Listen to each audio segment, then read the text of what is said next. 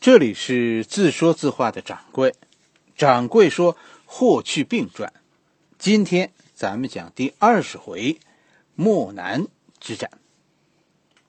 上一回咱们讲到，从元朔二年、元朔三年开始，汉匈战争进入到最激烈、最残酷的攻防阶段，这也是汉匈两个势力最激烈的碰撞。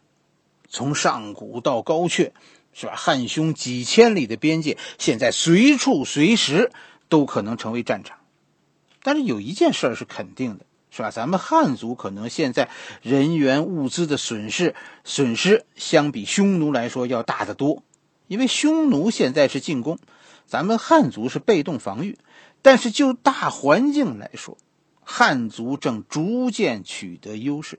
虽然现在这个优势还是理论上的，但是只要坚持住，形势就在一点一点的向着汉族优势在转变。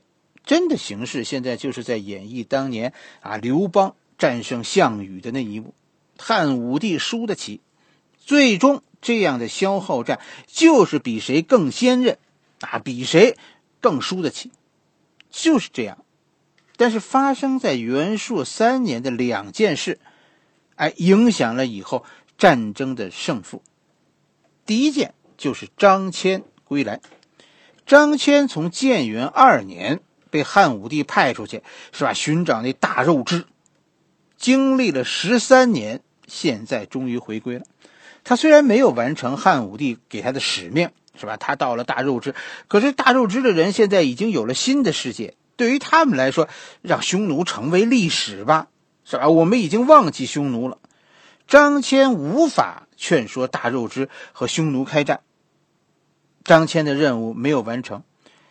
但是张骞虽然没有完成完成这个任务，但是他给汉武帝呀，这带回了一个让汉武帝惊讶的世界。中国原来不是世界的全部，匈奴仅仅是横在我们和世界之。和另一个世界之间的一道墙，在墙的那边是一个更精彩的世界。击败匈奴，于是变成一件特别有意义的事情了。不仅仅是要如何阻止匈奴劫掠我们这件事情了，更加有意义的是如何获得匈奴那边的世界。那时候没有贸易这个概念，所谓的获得那边的世界，那就是去劫掠。是吧？说汉武帝是不是侵略？侵略 这个概念是近代才有的，那是人类文明进步的一个标志。汉武帝的那个时候没有这个概念，你打不过我，你就得把东西都给我，是吧？这就这就叫天理。张骞的归来让汉武帝下了打下去的决心，同时张骞带来了一个一个清楚的西域。就是西域各国现在都不满匈奴长期的劫掠，所以都在盼望有人能来帮助他们。这样一个大战略的格局就形成了，就是利用西域的力量围殴匈奴。张骞在元朔三年回来的，马上就去了朔方，并且在那里组织了大汉和西域的同盟，拿一种外交上的努力。张骞以后啊，跟大家说是在朔方这个地方算是发挥了决定性作用的。史书中并没有张骞到底干了什么的记录，其实我们也不知道，是吧？但是我们在后来汉武帝对这个漠南之战封侯的名单当中，在那个名单中看到了张骞的名字。张骞就是因为这一段在朔方的工作被封侯啊。所以张骞应该是在这一段立了大功的。哎，掌柜觉得这个功劳就是在这里组织和西域的同盟。第二件事就是匈奴王庭的彻底崩溃，这件事也发生在元朔三年、元朔四年，在匈奴和汉朝在交战的同时，匈奴内部也在进行一场战争。争夺单于位子的战争，这是一场叔侄之间的战争。一方面就是正在这个雁门关是吧和汉军大战的那个左贤王，另一方面就是匈奴所谓的王庭。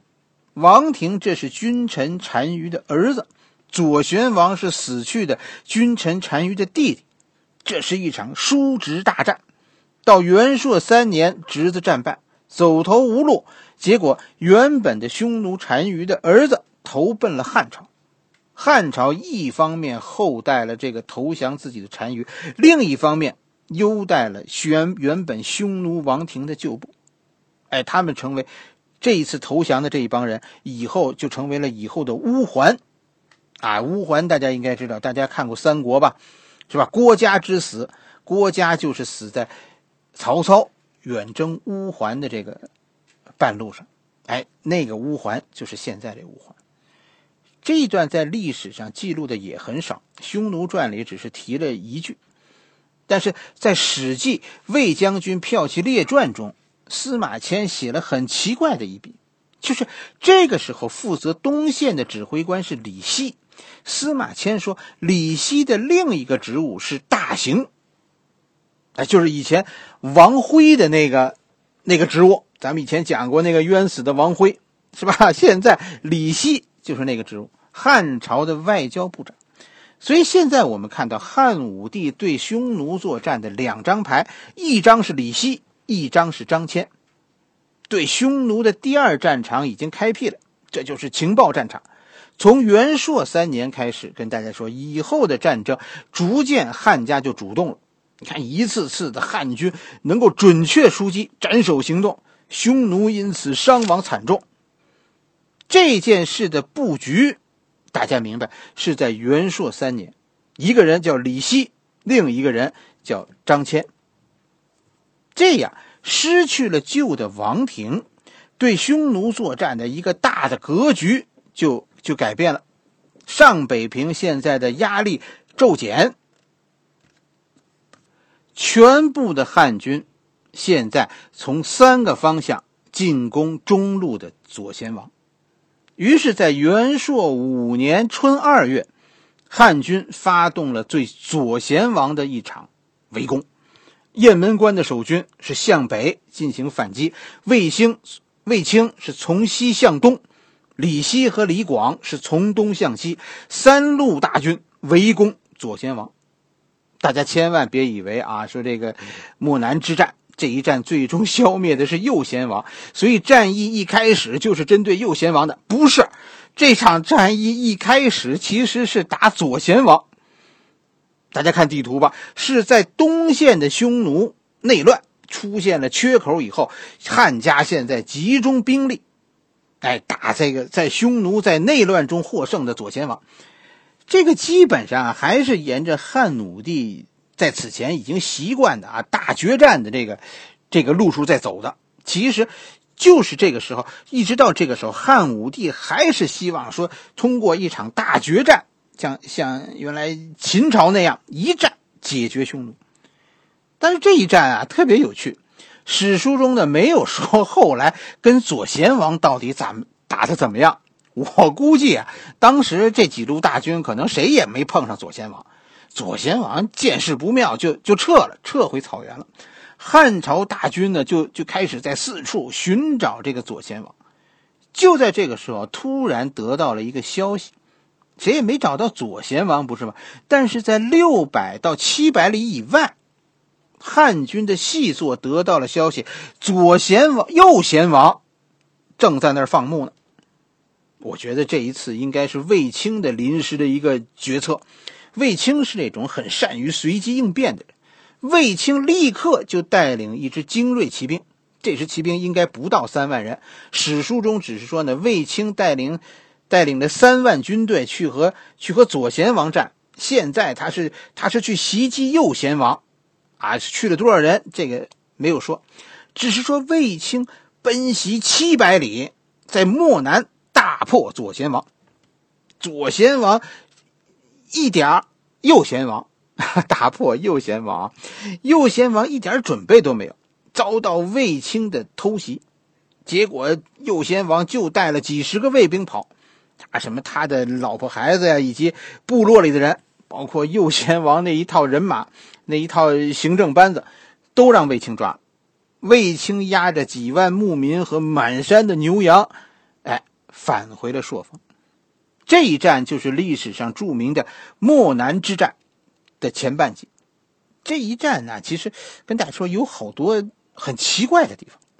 首先，咱们说这匈奴，大家知道这是专门偷袭咱们汉人的，所以偷袭匈奴这件事儿其实很难。但卫青这一战打成了，为什么呢？史书中说说这右贤王他松懈了。当时你想，当时的场景，汉军的主力都在东边，都在和左贤王激战呢，是吧？右贤王和左贤王不怎么和睦，他是躲在这边看热闹，是吧？你想，他离战场六百到七百里，右贤王觉得自己这是汉，这是看台的最后一排，他把所有的触角都是伸向比赛场地那边的，就等着有热闹看热闹呢。谁成想，卫青突然从背后给他来了这么一家伙呢？这一战其实把匈奴打懵了。我觉得，既然卫青是渗透进来的，其实这就说明右贤王的主力可能不在身边。啊，谁能想到一贯小心谨慎的汉军突然会有这么一招，有一个七百里的奔袭呢？汉军此前的战法虽然说汉军中也有骑兵，但是。主要是以阵地进攻为主，哎，匈奴到处游走，汉军是被动的跟随。但是卫青的这次奔袭可不得了，他开始了以后汉军的一种新的作战模式。卫青敢于七百里奔袭，这背后是成功的情报工作，一定是的。你想吧，卫青敢于跑那么远，一定是因为有确切的消息。不但是这一次，以后汉军和匈奴在作战，史书中啊就开始经常出现这样的话：汉军掌握了匈奴单于的位置，然后如何如何，经常的，你看吧，史书中，匈奴现在啊，掌柜觉得似乎是被卫星盯上了啊。汉朝没有卫星，匈奴单于也没有手机，也也不能无线电定位，那那汉朝怎么获得的匈奴单于的消息呢？匈奴现在的王庭，就是所谓左贤王、右贤王这批人不得人心，很多人都离开了匈奴的王庭。你说消息从哪儿来的，是吧？再一个，西域很多国家现在其实都和匈奴有往来，这些国家随着元朔三年张骞归汉，他们很多国家都和汉朝建立了外交往来。就在高阙这个地方，汉军和这些国家的实际上是有军事情报的交流的。哎，咱们讲过了，汉武帝是个特别善于总结的人，他立刻就从卫青的这场胜利中看出了门道。大的环境，匈奴其实这个时候还在不断的崩塌，匈奴现在的趋势就是逐渐变成越来越小的碎块。这样就为汉家精锐骑兵进入草原创造了条件。